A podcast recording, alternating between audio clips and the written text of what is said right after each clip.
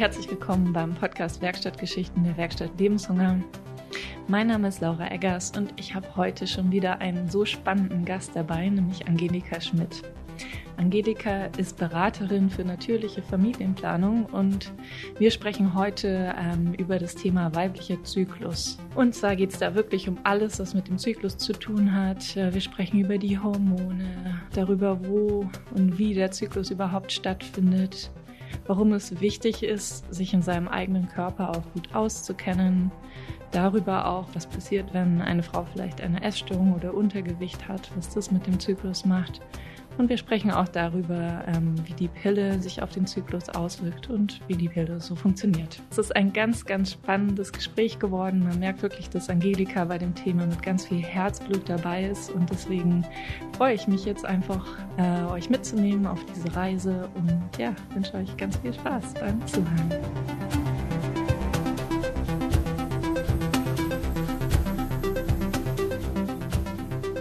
Herzlich willkommen, Angelika zu der heutigen Folge von unserem Podcast. Ähm, ja, ich bin total gespannt, dich heute hier zu haben als unseren Gast. Und ich würde sagen, wir fangen vielleicht einfach mal damit an, dass du dich für unsere Hörer vorstellst und ein bisschen erzählst, wer du so bist und was du so machst. Mhm, okay, mache ich gerne. Ja, ich bin tatsächlich jetzt aus Franken zu euch so auf online zuge zugeschaltet. Ich wohne in Bamberg und ich bin beruflich hier schon lange verankert als Sozialpädagogin und zwar in einem ganz speziellen Bereich. Ich bin nämlich Beraterin für natürliche Familienplanung und ich arbeite auch im MFM-Programm mit. Das ist ein sexualpädagogisches Präventionsprogramm mit Angeboten in den Schulen für ganz unterschiedliche Zielgruppen.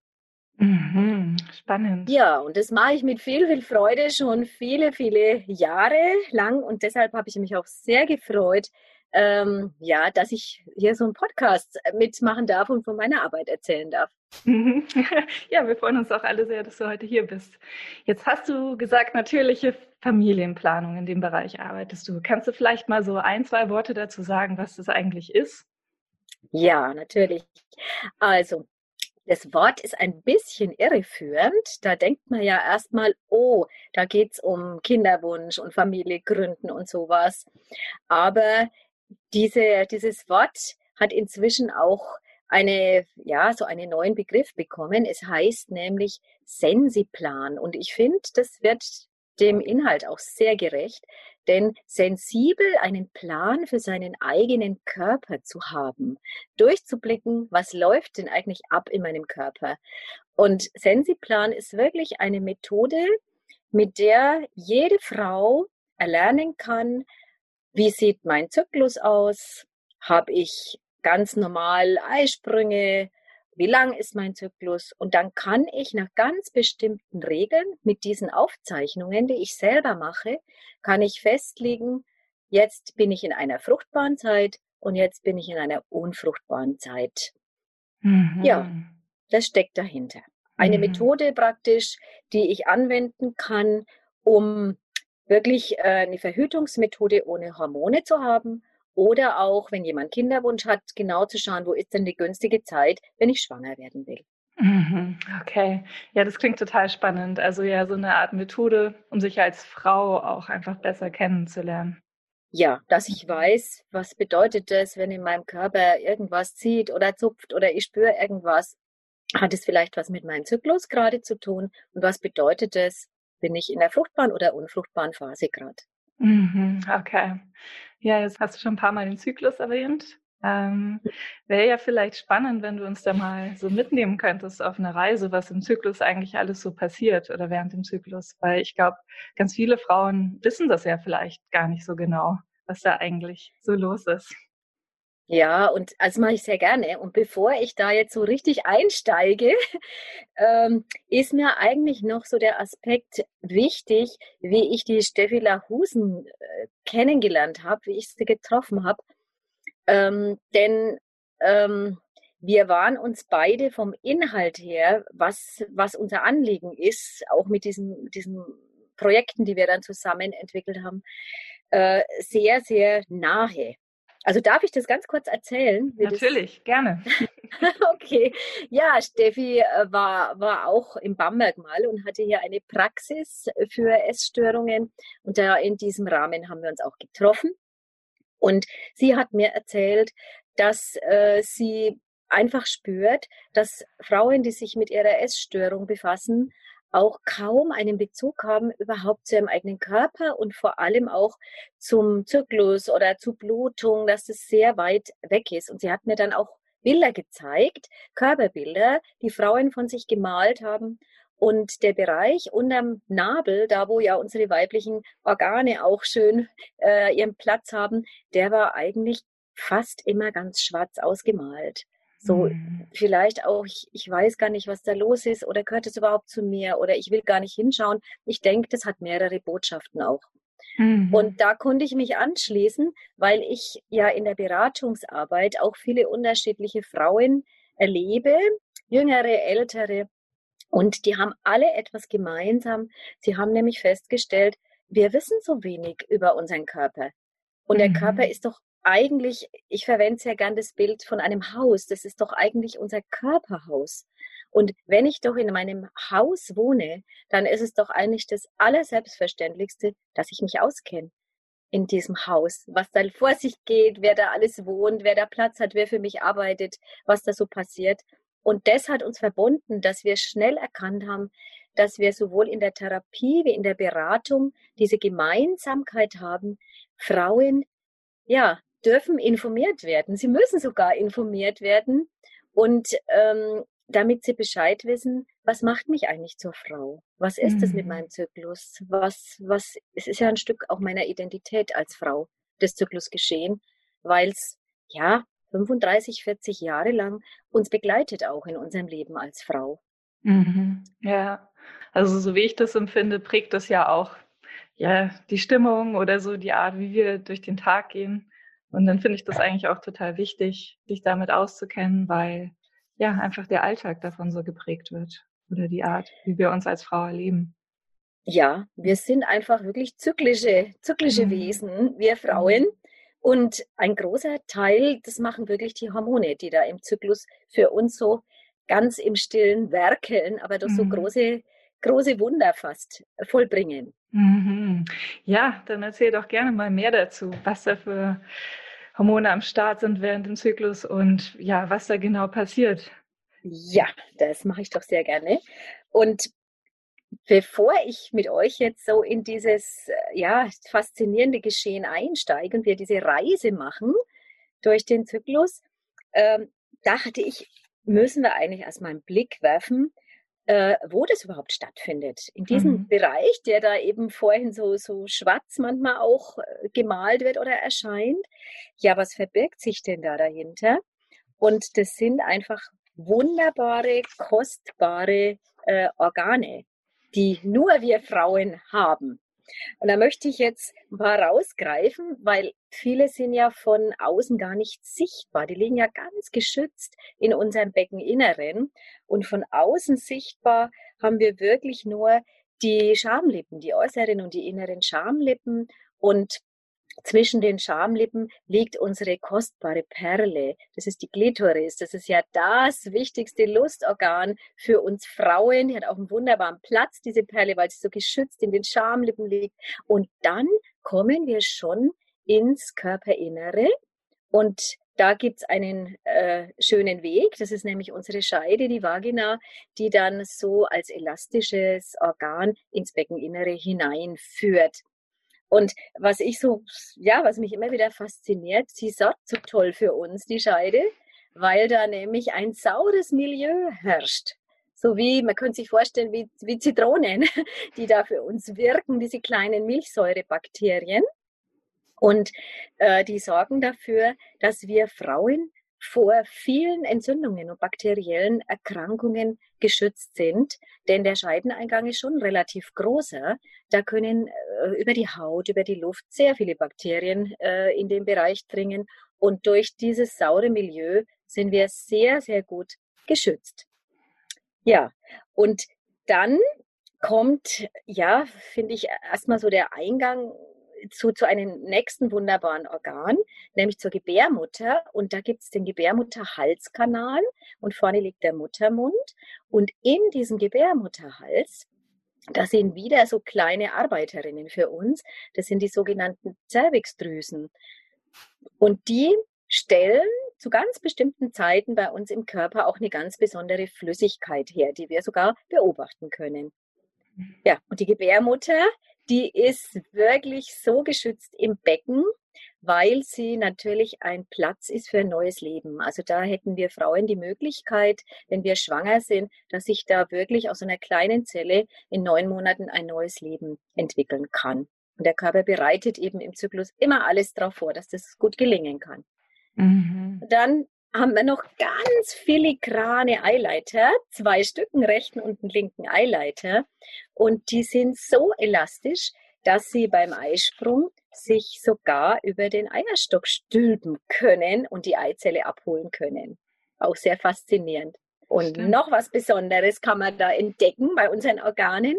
Das sind nämlich so walnussgroße Organe auf der rechten und linken Seite im Becken. Das mhm. sind die beiden Eierstöcke. Und wenn man in die Eierstöcke hineinschaut, kann man sehr gut auch mit dem Ultraschall, aber man kann sich auch vorstellen, man öffnet diese Walnuss oder ein Granatapfel. Das ist ein wunderschönes Bild. Mhm. Und dann sieht man beim Granatapfel die Kerne so perlenförmig angeordnet. Und genau so perlenförmig liegen in den beiden Eierstöcken unsere Eizellen. Und jetzt fragt man sich vielleicht, hm, ab wann habe ich die eigentlich als Frau? Merke ich das, dass die da liegen? Wie sind die entstanden? Und da müssen wir in unsere eigene Entstehung gehen, denn bereits im fünften Schwangerschaftsmonat, wo wir im Bauch von unserer Mama waren, da sind die Eizellen, die kleinen Keimzellen schon angelegt worden. Also wir sind schon mit vielen Millionen Eizellen geboren, aber bis zur Pubertät, bis zu unserer ersten Blutung, haben die gar nichts gemacht. Die haben einfach nur gewartet, dass wir sozusagen älter werden und sie haben geruht und ab der Pubertät kommen die zum Einsatz. Und von der Anzahl her sind sie schon weniger geworden als bei unserer Geburt, sind ungefähr 400.000 Eizellen. Das ist unser, ja, unser fruchtbarer Schatz für unsere Zeit äh, als Frau, bis wir dann in die Jahre des Wechsels kommen. Also wir haben eine begrenzte Fruchtbarkeit es kommt keine einzige Eizelle mehr dazu. Und ich finde, es ist auch wichtig zu wissen, wenn ich doch irgendwann mal Familien planen möchte, dass ich weiß, ich kann da nicht unendlich zuwarten, sondern man weiß aus der, aus der Forschung, ab 30 nimmt die Fruchtbarkeit schon ganz allmählich wieder ab und ab 35 nimmt sie sogar sehr schnell, also beschleunigt ab. Mhm. Und irgendwann sind dann nur noch Eizellen da, die ja einfach nicht mehr so sensibel auf das ganze Hormonspiel reagieren. Und es ist nicht mehr selbstverständlich, dass Eizellen wachsen und, und reifen und springen. Damit haben wir jetzt mhm. schon mal den mhm. Ort des Zyklusgeschehens kennengelernt und mhm. vielleicht schon ein bisschen ein Lichtlein angezündet, was da eigentlich äh, verborgen ist in diesem Zimmer unterhalb von unserem Bauchnabel. Mhm. Ja, und auch ganz wichtig, dass du es nochmal erwähnst, weil ich glaube eben, dass auch ganz viele Frauen sich da gar nicht so gut auskennen in dem Bereich, wie du schon gesagt hast. Ja, ich denke, es ist auch nochmal anders, wenn man es im Bio-Unterricht lernt und im mhm. Biobuch dann so schematische Abbildungen sieht, als wenn man sich überlegt, Mensch, das ist ja eigentlich bei mir, das ist ja was, was ganz Kostbares, was ich da in mir trage. Mhm. Auf mhm. jeden Fall. Nimm uns doch gerne mal mit, was genau an diesem Ort so passiert, den du jetzt so beschrieben hast. Ja, dann nehme ich euch doch jetzt sofort mit. Nicht, nicht in die Eierstöcke, sondern zunächst in euer, in euer Gehirn. Mhm, okay. Ja, da müssen wir jetzt noch hin, denn das ist unsere oberste Steuerzentrale. Und im Gehirn gibt es ein ganz tolles äh, Team, der Hypothalamus und die Hypophyse. Und die beiden, die steuern das, was in den Eierstöcken bei uns passiert. Und wir können vieles gar nicht wahrnehmen. Das wird einfach für uns einfach so gemacht. Aber manches können wir doch auch sogar beobachten oder haben vielleicht sogar mal das Gefühl, Mensch, da spüre ich was, könnte was mit meinem Zyklus zu tun haben. Ja, ich denke, was allen vielleicht vertraut ist, dass wir ab der Pubertät die Blutung irgendwann haben werden. Na? Für die Blutung ist vielleicht noch wichtig, ähm, braucht der Körper, damit die überhaupt in Fluss kommt, dass er das leisten kann mit der Blutung, dass man ein Mindestgewicht hat. Also man muss da schon gucken, dass das Unterhautfettgewebe praktisch genug Fettzellen hat, dass überhaupt die Möglichkeit besteht, dass die ganzen Vorgänge, die dazu notwendig sind, dass die in Fluss geraten. So, mhm. jetzt gehen wir mal davon aus, jedes Mädchen hat in der Pubertät irgendwann zum ersten Mal ein einschneidendes Ereignis erlebt, nämlich die erste Blutung. Und mit der ersten Blutung ist dieser Zyklus, das Zyklusgeschehen in Fluss gekommen, das uns eben über viele Jahre bis Anfang Mitte 50 begleitet. Immer wenn die Blutung einsetzt, dann merken wir das, dann sehen wir das und dann wissen wir, okay, ja, vier, fünf, sechs Tage lang äh, kümmern wir jetzt uns um die Blutung und was da sonst noch passiert, das merken wir nicht. Aber da wird unser Gehirn aktiv, schickt nämlich ein ganz tolles Steuerhormon über den Blutweg zu den beiden Eierstöcken und damit auch zu unserem Eizellenvorrat. Mhm. Und dieses Steuerhormon, das heißt Eisprungshormon, follikelstimulierendes Hormon, das hat die Aufgabe, die Eizellen aufzuwecken. Zu sagen, so ihr lieben Eizellen, wir haben wieder Blutung. Eure Arbeitszeit ist gekommen. Jetzt dürfen einige von euch wachsen und reifen. Mhm. Und es mhm. tun auch immer so 20 bis 25 Eizellen. Ah, okay. Das sind mhm. viel zu viele. Wir brauchen eigentlich nur eine, die sich bereit erklärt. Aber die Natur möchte, dass es auf jeden Fall klappt. Deshalb wählt sie immer mehrere aus. Ja, und nach, nach so einer knappen Woche ist es dann soweit. Die Eizellen müssen sich einigen, wer darf in diesem Zyklus weiter wachsen und weiter reifen bis zum Sprung. Also wird im Normalfall eine ausgewählt. Und die Eizellen, die ja angefangen haben zu reifen, die haben alle eine Schutzhülle bekommen. Also die kann man auch optisch gut erkennen, dass die jetzt in diesem Reifeprozess sind. Das kann man sich vorstellen wie eine durchsichtige Glaskugel. In der Mitte die kostbare Eizelle und außenrum diese Schutzhülle. Und ich erwähne die deshalb, weil die Schutzhülle aus besonderen Zellen besteht. Und diese Zellen der Eibläschenhülle, die haben eine, ja, finde ich, eine ganz wertvolle Aufgabe. Sie sorgen nämlich dafür, dass ein ganz wichtiges Geschlechtshormon der Frau hergestellt wird. Jetzt würde ich ja mhm. wahnsinnig gern mal in die Runde fragen, aber ich habe ja kein Publikum, wer, wer die richtige Antwort wüsste. Ähm, so muss ich sie euch halt verraten. Fängt mit Ö an und es ist das sind die Östrogene. Da gibt's verschiedene Formen, ganze Gruppen. Deshalb sage ich auch die Östrogene. Und das ist ein ganz, ganz wichtiges Hormon für uns Frauen. Mhm. Was machen die Östrogene? Das sind Botenstoffe, die im Eierstock hergestellt werden von diesen Schutzhüllen. Aber als Botenstoffe bleiben die nicht im Eierstock, sondern flitzen überall rum. Im gesamten Organismus haben ganz, ganz viele Rezeptoren an unterschiedlichen Stellen in unserem Körper und haben dort überall Aufgaben zu erfüllen, Dinge zu verändern, zu unterstützen. Und ich möchte jetzt erstmal beim Zyklus bleiben, was sie da machen.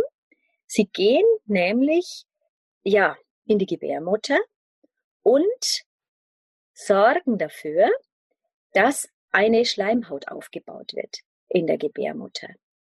Denn unser Körper geht immer davon aus, immer wenn die Blutung beginnt, in diesem Zyklus besteht vielleicht die Möglichkeit, dass eine Schwangerschaft eintritt. Und da muss alles gut vorbereitet werden. Ja, und eine wichtige Aufgabe ist, dass eben die Schleimhaut, die bei der Blutung äh, ja wieder aufgeräumt wird, zum Körper rausfließt, dass die wieder aufgebaut wird. Die braucht, eine befruchtete Eizelle braucht eine gut vorbereitete Schleimhaut. Ja, jetzt kann man sich das vorstellen, dass da ein Stückchen Schleimhaut aufgebaut wird. Merken wir gar nicht. Aber die ist noch nicht bewohnbar, diese Schleimhaut. Aber die Östrogene bereiten einfach schon mal so die ersten Schritte vor. Da muss dann noch mehr dazu getan werden. Kommen wir später dazu. Ja, und die Östrogene kommen über unseren Blutweg auch zum Muttermund, zu diesem Gebärmutterhalskanal. Und da habe ich ja erzählt von den tollen Drüsen, von diesen Cervixdrüsen. Und die kriegen jetzt den Impuls von den Östrogenen. Ihr lieben Cervixdrüsen, wir sind mitten in der Eireifungsphase, erste Phase von unserem Zyklus. Und da habt ihr jetzt einen wunderbaren Job zu erledigen. Ihr sollt nämlich dafür sorgen, dass der Eingang zur Gebärmutter, dieser Gebärmutterhalskanal sich ein bisschen verändert. Der soll sich leicht öffnen und soll weicher werden und durchlässiger. Und ihr sollt eine Flüssigkeit herstellen, ihr lieben Drüsen. Und das tun die auch. Die produzieren nämlich Wasser und dadurch wird eine Schleim, so eine schleimige Flüssigkeit hergestellt und die hat den Namen Cervixschleim. Kommt von den Cervixdrüsen, die die mhm. Flüssigkeit herstellen, Cervixschleim. Und die Konsistenz ist wirklich auch so ein bisschen schleimig wie Eiweiß, könnte man sich das vorstellen, so ziehbar, dehnbar, glasig. Und daher kommt diese Beschreibung. Mhm. Dieser Cervixschleim, der wird also im Gebärmutterhals produziert und als Flüssigkeit fließt sie natürlich nach unten aus der Scheide raus. Und deshalb können wir Frauen auch das wahrnehmen, wenn die Zervixdrüsen für uns arbeiten. Genau, also immer wenn mhm. die Eireifungszeit ist, haben wir auch die Beobachtung des Zervixschleims. Mhm. Und das mhm. ist super, weil dann wissen wir nämlich, ah, Zervixschleim heißt, hm, in einem meiner beiden Eierstücke reift eine Eizelle ran mhm. und ich bin in einer fruchtbaren Zeit. Denn der Zervixschleim mhm. ist das Fruchtbarkeitszeichen für uns Frauen. Mhm. Wenn nämlich okay. jetzt Spermien dazukommen würden in dieser Zeit, dann hätten die sehr, sehr gute Bedingungen, denn das Milieu des Zervixschleims gibt den Spermien Energie. Da mhm. gibt's nämlich tolle Sachen. Da gibt's zuckerhaltige Nährstoffe, sowas wie Traubenzucker, Vitamin C, Fructose, Magnesium, also alles, was so eine Zelle mobilisiert und für die Reise, für die weitere Reise, die die Spermien ja vor sich haben, noch im Körper der Frau sozusagen stark macht. Und die Spermien, die könnten sogar im Cervixschleim bei uns ein bisschen überleben und bleiben. Da gibt's in den Cervixdrüsen so schöne ja, Ausbuchtungen, wie so Liegestühlchen, kann man sich vorstellen. Da legen sich die Spermien rein, freuen sich riesig, dass sie sozusagen an der Quelle des Zervixschleims hier sitzen und einfach so bedient werden. Und die warten sage und schreibe nicht nur drei Tage, vier Tage, sondern bis zu fünf Tagen und hoffen, dass in dieser Zeit der Eisprung stattfindet und sie die Möglichkeit haben, auf die Eizelle zu treffen. Mhm. Ja. Wahnsinn. Was für ein ausgekügeltes System. Das ist so ein ja. richtiges, kleines, ja, ziemlich großes Wunder sogar. das stimmt, genau. Mhm. Ja, und irgendwann ist die Eireifungsphase dann auch zu Ende, weil nämlich unser Eibläschen eine ganz bestimmte Größe erreicht hat. Und vielleicht hat jemand auch schon mal das Glück gehabt und war da gerade beim, bei der Frauenärztin oder beim Frauenarzt zu einer Vorsorge und hat den Ultraschall bekommen und dann kann man das nämlich alles so schön sehen. Die Eizelle, die ist fürs Auge wahrnehmbar. Mhm. Die ist so groß wie die Spitze einer Stecknadel und die Hülle um die Eizelle außenrum kann man sich vom Durchmesser her tatsächlich vorstellen, so 2,2 bis 2,5 Zentimeter. Mhm. Und die mhm. füllt den ganzen Eierstock aus. Und manche Frauen oder Mädchen haben ja auch schon erzählt, mir tut das manchmal so ziehen im Bauch. Da habe ich mhm. schon gedacht, äh, ich kriege vielleicht Blinddarm, weil das manchmal sehr unangenehm war oder gestochen hat. Aber das könnte der Mittelschmerz sein. Um die Zeit, wenn das Eibläschen so groß ist und fertig ausgereift ist, nimmt, nimmt der Eileiter seine Aktion auf und bewegt sich in Richtung Eierstock und stülpt sich drüber.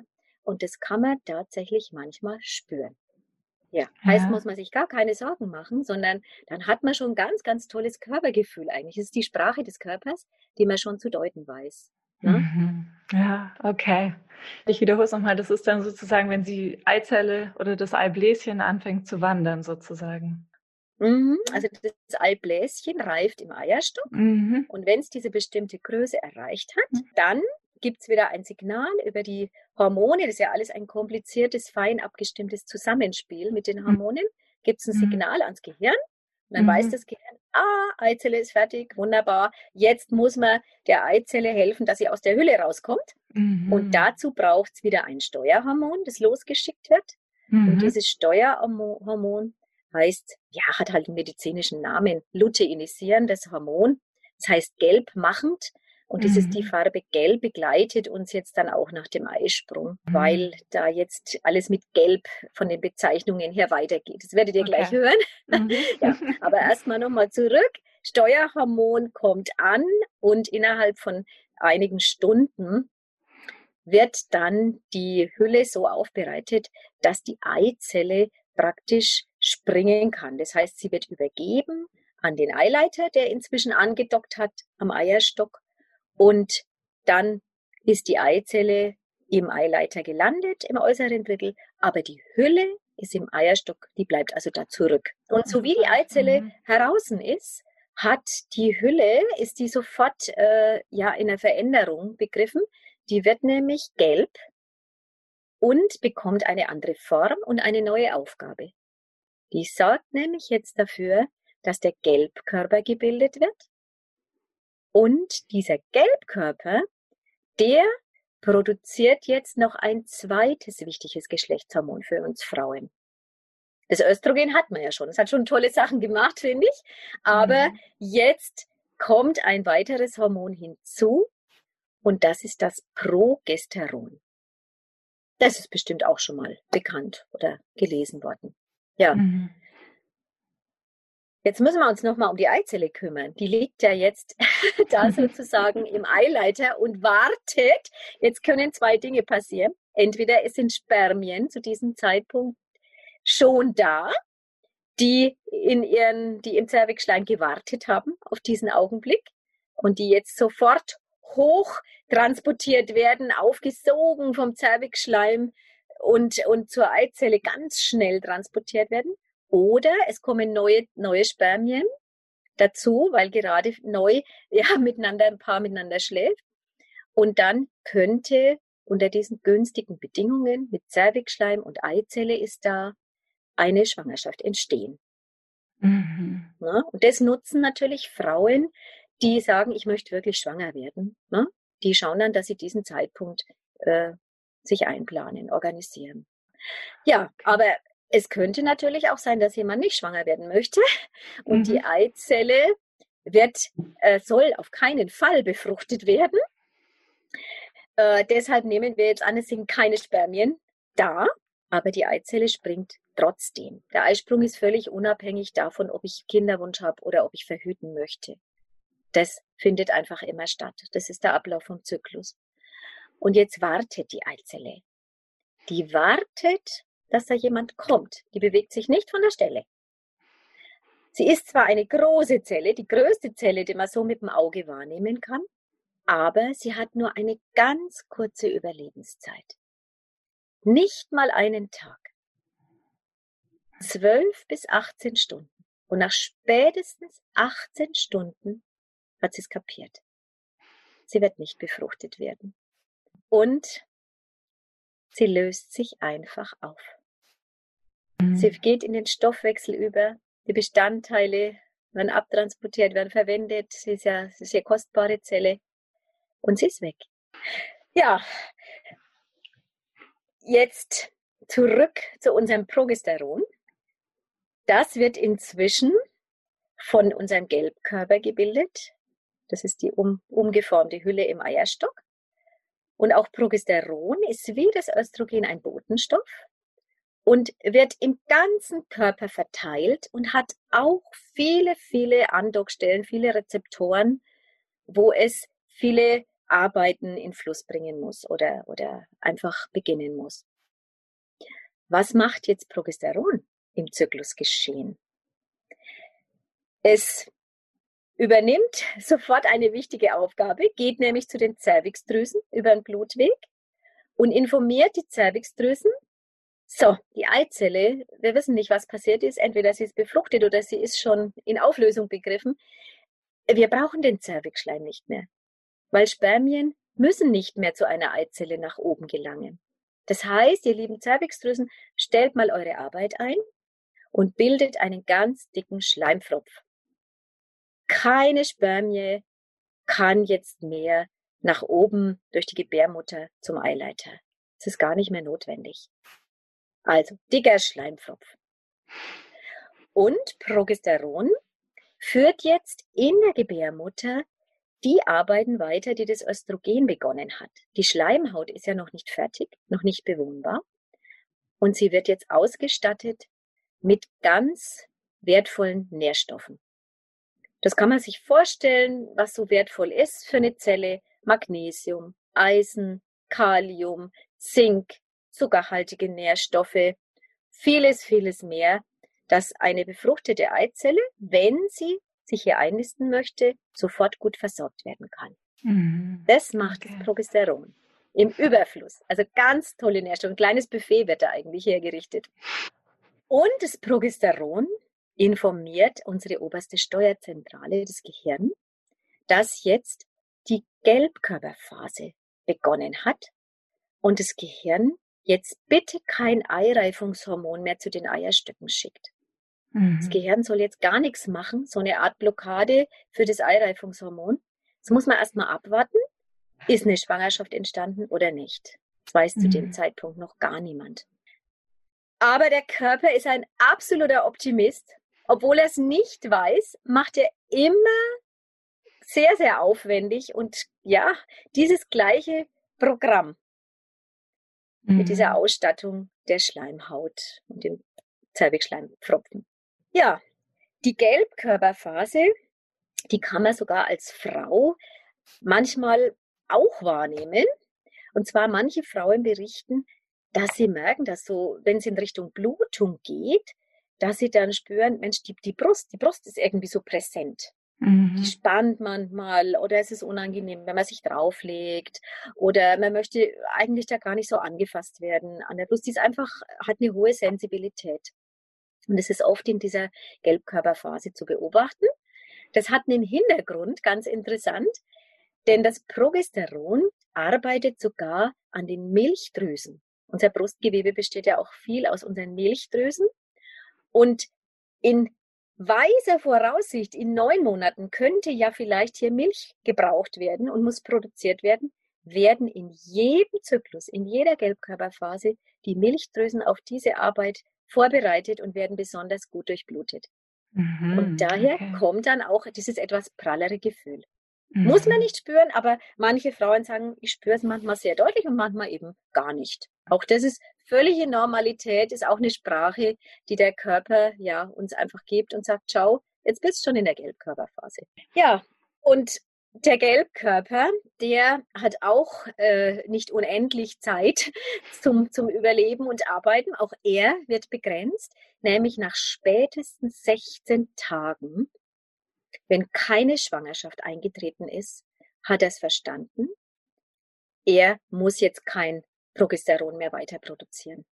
Und jetzt beginnen sozusagen die, die Arbeiten, dass alles wieder gut aufgeräumt werden kann. Weil es wurde ja jetzt diese Gebärmutter so schön hergerichtet, aber wenn keine Schwangerschaft eintritt, dann wird ja die Schleimhaut gar nicht gebraucht und die vielen Nährstoffe und die werden wieder aufgeräumt. Der Gelbkörper mhm. hört auf, das Progesteron herzustellen.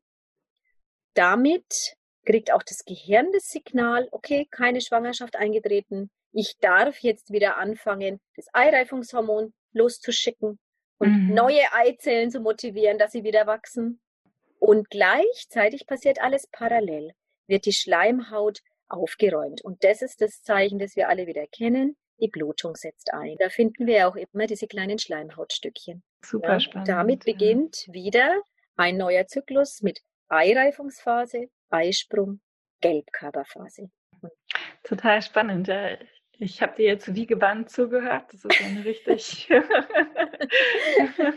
einfach mhm. total interessant zu hören, was da so passiert. Und obwohl ich schon dachte, dass ich mich da ganz gut auskenne, waren da jetzt auch noch mal so Sachen dabei, die ich auch noch nicht wusste. Mhm. Das freut mich sehr. Ja, ich könnte noch was sagen mhm. zu den äh, zu den Stimmungslandschaften. Mhm, gerne. Ähm, mhm. das, das höre ich auch oft in meinen Beratungen, dass Frauen so wahrnehmen, wir sind nicht immer gleich, gleich gut drauf oder gleich schlecht drauf, mhm. sondern äh, es, es könnte was mit dem Zyklus zu tun haben. Natürlich gibt es Einflüsse von außen, die gar nichts mit dem Zyklus zu tun haben, wenn wir schlechter oder guter Stimmung sind. Aber manche Frauen erkennen doch einen Zusammenhang und die sagen so von der Tendenz her, äh, bin ich nach der Blutung irgendwie so, so neu, so frisch, so wie neu, neu geboren, neu geerdet. Und ich fühle mich auch so ja, energievoll, ich habe gern Kontakte, gehe gern einfach mit meinen Ideen nach außen und, und freue mich einfach so Frühling und Sommerzeit zugleich in mir. Mhm. Und wenn es dann eher so in Richtung äh, Blutung geht, dann merke ich selber bei mir, oh, ich bin auch sehr gerne mal alleine, ich ziehe mich eher so zurück, mir fällt manches ein bisschen schwerer, ich denke über vieles nach in meinem Leben, ich werde auch kreativ, ich, ich mache dann Hobbys, die, die mir Spaß machen, die nur für mich alleine sind, vielleicht malen oder lesen oder sowas. Und ähm, das merke ich so vom, vom Unterschied her. Und manche merken natürlich auch, dass sie vielleicht auch das prämenstruelle Syndrom haben und dann eher so in Richtung, ach, bin gar nicht gut gelaunt, bin eher so zickig und äh, meine Umwelt nimmt schon wahr, na, geht wieder auf deine Tage zu oder so. Ja, mhm. das sind die Stimmungslandschaften, die so im Groben tatsächlich dem Zyklus auch zugeordnet werden können durch mhm. die beiden Hormone Östrogen und Progesteron. Beides ist wichtig. Es ist, finde ich, auch schwierig, wenn man immer so, immer so gut drauf ist. Und es wäre auch schwierig, wenn man immer eher so still und in sich gekehrt wäre. Und das, finde ich, macht so die Lebendigkeit, dass beide Seiten in uns Platz haben und mhm. durch unseren Zyklus auch nochmal so deutlich auch, ja, umgesetzt werden können. Mhm. Ja, total spannend. Mhm. Ja. Ich stelle mir jetzt gerade so die Frage, es gibt ja auch viele Hörerinnen oder ja auch Hörer vielleicht, aber vor allem Hörerinnen, die eine Essstörung haben oder die davon betroffen sind. Ähm, mhm. Da, das beeinflusst ja auch das Hormonsystem, oder? Ja, mhm. ja. Also da müsste ich nochmal zurück äh, zu diesem Mindestgewicht. Damit fängt es mhm. eigentlich schon an wenn ich meine Blutung bekommen möchte und auch so einen Zyklus haben möchte, dann muss ich tatsächlich für so ein Mindestgewicht sorgen, dass mein Körper die Energie und die Kraftreserven hat, dieses Zyklusgeschehen für mich überhaupt äh, umzusetzen. Ja, und jetzt gehen wir mal davon aus, äh, ich, ich habe es momentan vielleicht nicht oder es ist wieder verschwunden und ich habe jetzt so eine Abstinenz vom Zyklus und, und habe auch keine Blutung, die ich beobachten kann, dann frage ich mich vielleicht als Betroffene, was ist denn jetzt? Was ist denn da jetzt eigentlich los? Wie, wie werde ich, gibt es da jetzt auch so Hormone für mich oder, oder bin ich da total alleine gelassen? Muss ich was zuführen? Das könnten vielleicht die Fragen sein, die so eine mhm. betroffene Frau auch beschäftigt. Und da muss ich nochmal das Östro, die Östrogene und das Progesteron vielleicht einzeln betrachten was die mhm. sonst noch für Aufgaben haben im Organismus. Und ich glaube, dann, dann kann man gut Rückschlüsse drauf ziehen, was dann alles vielleicht nicht so gut äh, umgesetzt werden kann vom Körper, wo er mhm. vielleicht Unterstützung auch bräuchte. Sehr gerne, ja. Gut, also vielleicht erinnert ihr euch, die Östrogene werden von diesen, von den Zellen der Schutzhülle gebildet. Wenn ich jetzt aber keinen Zyklus habe, dann habe ich keine Eireifung, dann habe ich keine Eibläschen und damit gibt es keine Möglichkeit, dass die Zellen vom Eibläschen für mich Östrogen produzieren. Es gibt noch andere Stellen im Körper, zum Beispiel Nebennierenrinde oder das eben das Unterhautfettgewebe, die können auch ein bisschen ausgleichen und natürliches Östrogen herstellen. Aber so eine Hauptaufgabe, die Haupt, äh, ähm, ja, die Haupthormonausschüttung ist eben von diesem Eibläschen. Und das habe ich dann, habe ich dann nicht. Was macht jetzt aber Östrogen? Was fehlt mir denn dann eigentlich? Was macht es im gesamten Organismus? Ich greife nur ein paar wichtige Punkte raus. Also wenn man in der Pubertät ist, dann braucht man Östrogen, um überhaupt die Entwicklung der weiblichen Körperformen zu erleben. Und wir Frauen verändern uns ja schon sehr drastisch in der Pubertät, denn unsere Hüfte wird breiter, Becken wird breiter, der Po wird ein bisschen rundlicher, wir kriegen die weiblichen Körperformen, die Brust bildet sich aus. Ne? Und dazu brauchen wir aber Östrogen. Dann wäre so ein zweiter Stichpunkt Wirkung auf die Gesundheit, die die Östrogene haben. Sie sorgen dafür, dass der Knochenaufbau gut gelingen kann. Und der Knochen baut sich so bis Mitte 20 auf. Und dann baut er sich schon wieder ab. Und in der Zeit hat das Östrogen die wichtige Aufgabe, den Knochen zu stabilisieren, so dass er bis ins hohe Alter ja uns zur Verfügung bleibt und elastisch ist und eben wir nicht Osteoporose gefährdet sind. Also ist es in dieser Zeit bis Mitte 20 besonders wichtig, dass wir schauen, dass Östrogen in unserem Körper arbeiten kann. Dann ist für mich ein sehr wichtiger Punkt die Blutgefäße, also, also was Östrogen mit unseren Blutgefäßen macht, das ist, finde ich, ein Wahnsinn. sorgt nämlich dafür, dass die Arterien nicht, dass die durchlässig bleiben. Das heißt, wir sind geschützt vor Herzinfarkt, vor Schlaganfall, vor Thrombosen, vor Embolien. Und das kann kein Medikament, das, das kann, kann nur unser natürliches Östrogen. Mhm. Wow. ja. Und dann sorgt unser Östrogen auch dafür, dass unsere ganzen Schleimhäute die Möglichkeit haben, Feuchtigkeit zu speichern. Also alles ist eigentlich mit Schleimhaut ausgegleitet, auch im Körperinneren. Unsere, die Blase zum Beispiel, die Scheide, die Nasenschleimhäute, die Augen. Überall ist es wichtig, dass da Feuchtigkeit um die Organe drumherum ist. Und das ermöglicht das Östrogen. Ja, und dann stabilisiert Östrogen auch die Wärme- und Kreislaufregulation. Also, dass man nicht so leicht frieren und dass die, die Haut schön glatt und prall ist, weil ja im Unterhautfettgewebe die Feuchtigkeit gespeichert werden kann, dass die Haare schön fallen und elastisch sind. Ja, das waren mhm. jetzt nur ein paar Punkte, wo ich denke, wow, ja. was die machen. Ja, fast hätte ich das Wichtigste vergessen. Ein gute Laune-Hormon. Mm. Ja, unser gute Laune-Hormon und dass wir Lust haben. Okay. Ja, ja. unsere Libido wird dadurch auch unterstützt. Okay, also ein echtes Wunderhormon eigentlich. Wenn man mm, sich so anschaut, tut uns einfach gut, uns Frauen. Uns macht, ja. Tut uns sehr, sehr gut, ja. Und dass wir uns natürlich in unserem Körper wohlfühlen und uns überhaupt als Frau fühlen können. Ja, und jetzt Umkehrschluss. Du hast mich ja gefragt, was essgestörte Frauen vielleicht bewegt, wenn sie jetzt das alles hören.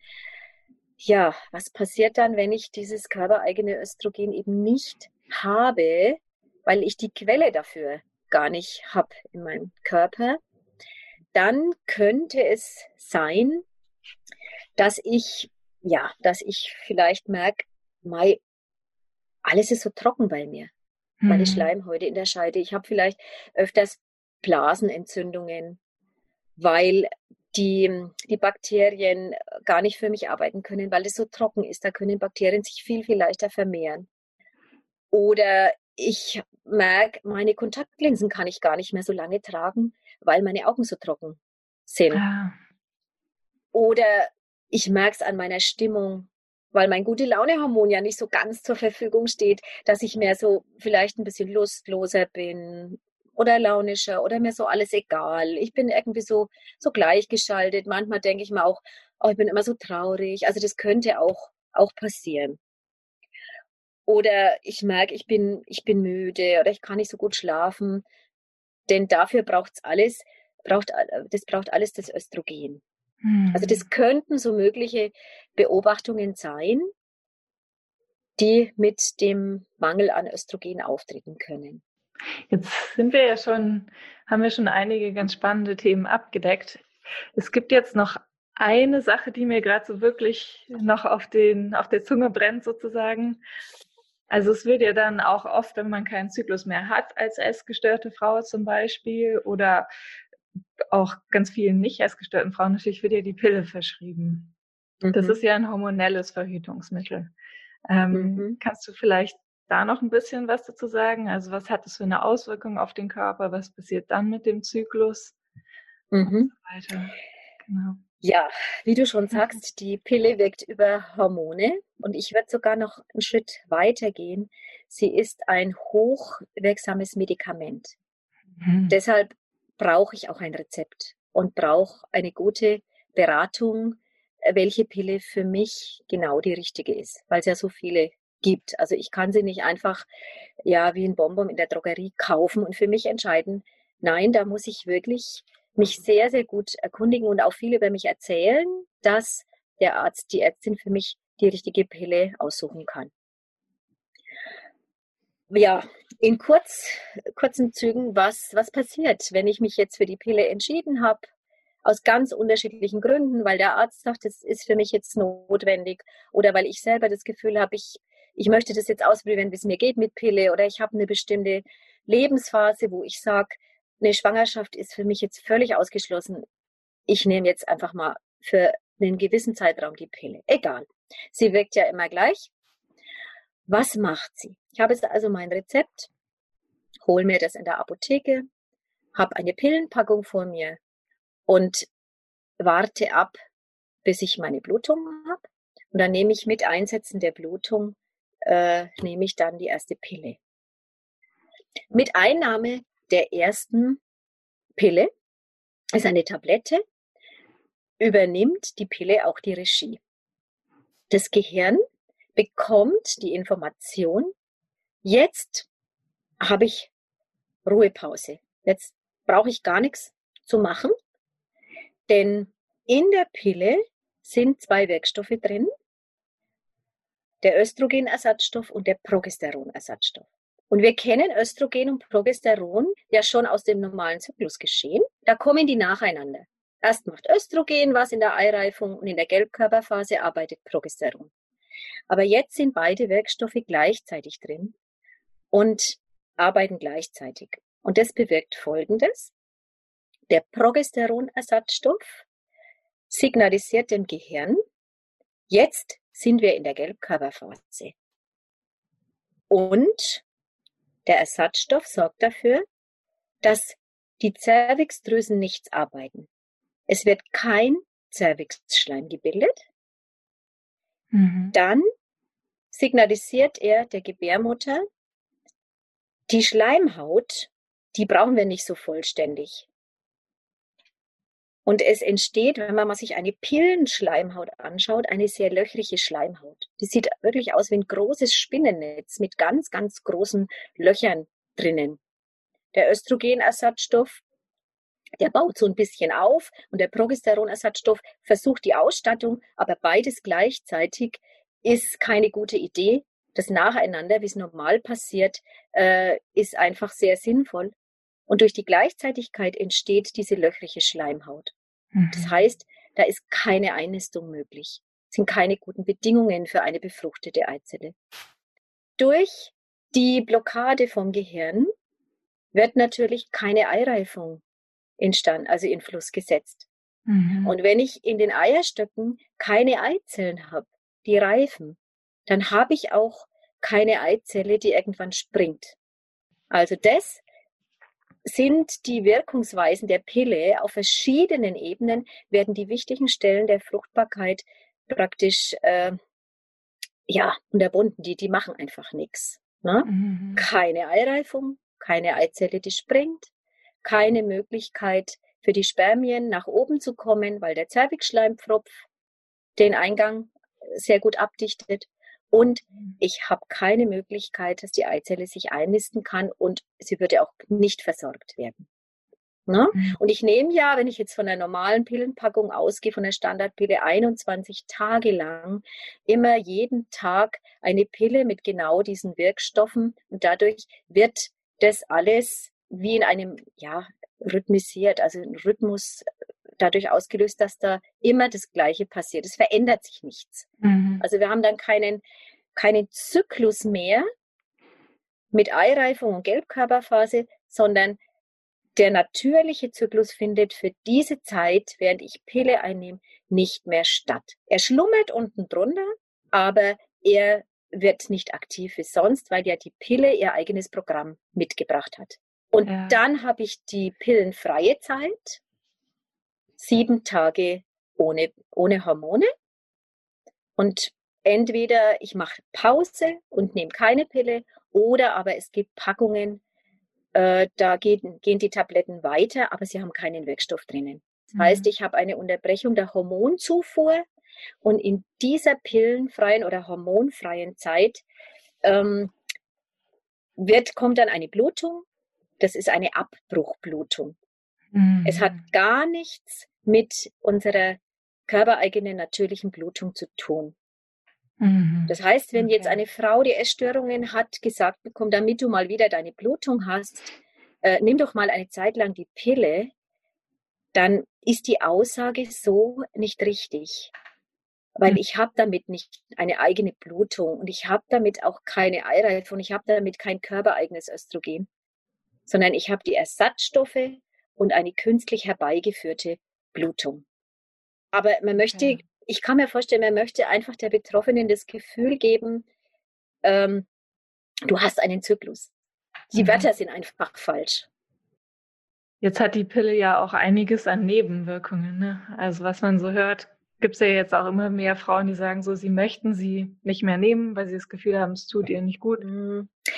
Was mich, was mich sehr berührt und, und auch freut und beschäftigt ist, dass du recht hast. Also es ist wirklich jetzt eine Auseinandersetzung mit der Pille äh, da, bei jungen Frauen, aber auch bei älteren Frauen, dass man sich bewusst macht, äh, da wirken Hormone in meinen Körper und die, die machen was, die unterbrechen einen natürlichen Vorgang. Mhm. Und dass daraufhin ähm, die Frauen anfangen, sich wirklich achtsamer zu beobachten und zu überlegen, hat sich was verändert? mit der Einnahme der Pille.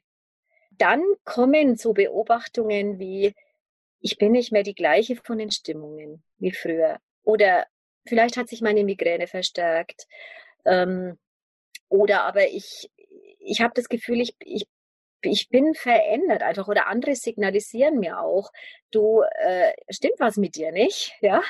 Also ich werde achtsamer für mich selber und bring Dinge an meinem Körper, wie zum Beispiel diese Blasenentzündung, die ich erwähnt habe, in Zusammenhang mit meiner Pilleneinnahme. Mhm. Und das finde ich eigentlich das Schöne an dieser Diskussion, dass ich mich damit auseinandersetze. Was macht Pille? Was können Wirkungen in meinem Körper sein?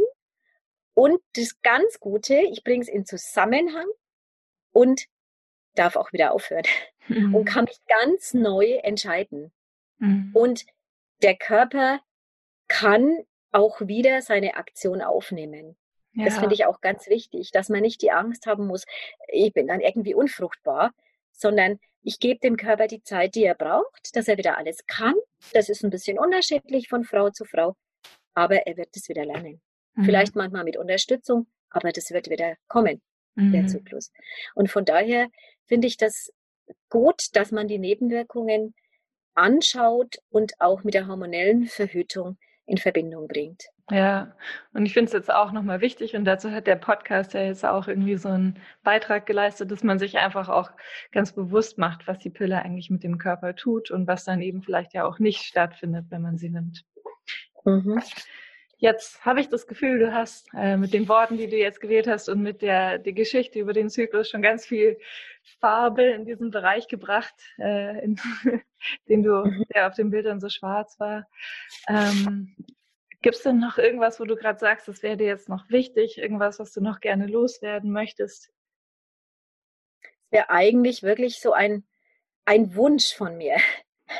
Also eigentlich so egal, wie, wie alt eine Frau ist, täte ich mir wünschen, dass sie Bescheid weiß, was im Körper vor sich geht, dass sie die Sprache ihres eigenen Körpers kennt, deuten kann und dass sie ein Basiswissen über ihren Körper ha ja, haben soll.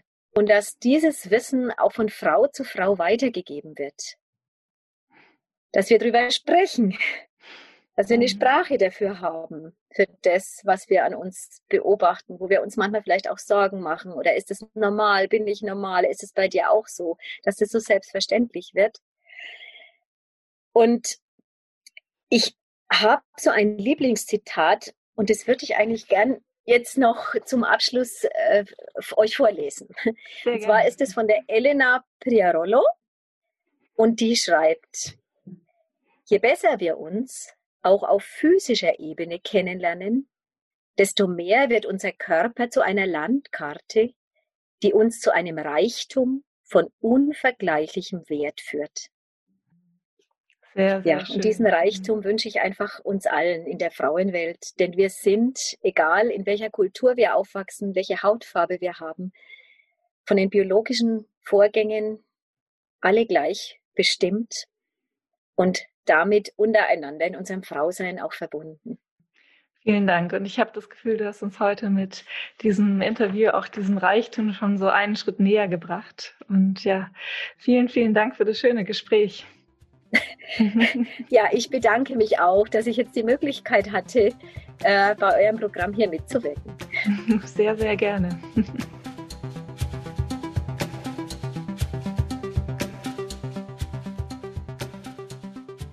Ja, vielen Dank auch an euch fürs Zuhören und ich hoffe, ihr habt heute wieder ganz viel mitgenommen, ganz viel Neues gelernt und ja, für alle, die jetzt sagen, ähm, sie möchten noch mehr über natürliche Familienplanung lernen, gibt es auch unten im Podcast-Text noch einen Link, wo ihr mehr Infos finden könnt. Und falls euch dieser Podcast gefallen hat, dann freuen wir uns natürlich, wenn ihr den Podcast auch teilt oder an andere Interessierte weitergebt. Vielen Dank und bis zum nächsten Mal.